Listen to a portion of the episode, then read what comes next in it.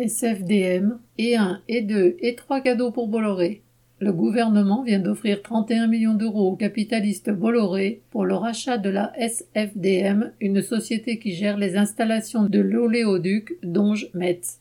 C'est le énième cadeau que l'État fait à ce milliardaire dans cette affaire en cours depuis plus de 25 ans, alors qu'une enquête de Mediapart montre qu'il n'aurait rien dû payer.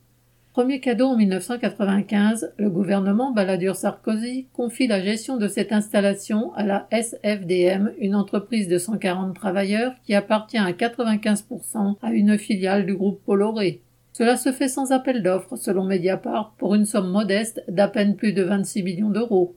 Deuxième cadeau entre 1995 et 2021, la gestion ou plutôt le pillage de cet oléoduc permet à la SFDM de faire d'énormes profits.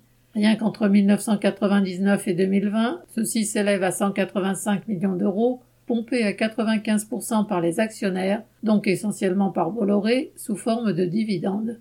On imagine facilement que les travaux d'entretien et d'investissement ont été en proportion inverse des sommes versées aux actionnaires. Troisième cadeau en 2022, une fois que Bolloré a usé les équipements jusqu'à la corde, il décide de s'en débarrasser. L'État les rachète, ce qui est contraire au décret initial de concession de la SFDM en 1995 qui prévoyait, entre guillemets, à l'échéance de l'exploitation, le titulaire sera tenu de remettre à l'État immédiatement et gratuitement la totalité des ouvrages installations. Le tour de passe-passe trouvé par le gouvernement pour justifier cette arnaque, c'est qu'il n'achète pas la concession de l'oléoduc, mais la société SFDM. Quand il s'agit de trouver des prétextes pour des cadeaux au grand patronat, les gouvernements ne sont jamais à court d'inspiration. Au concours très disputé du capitaliste qui pompe le plus dans les caisses de l'État, si Bolloré n'est pas champion du monde, en tout cas il n'en est pas loin.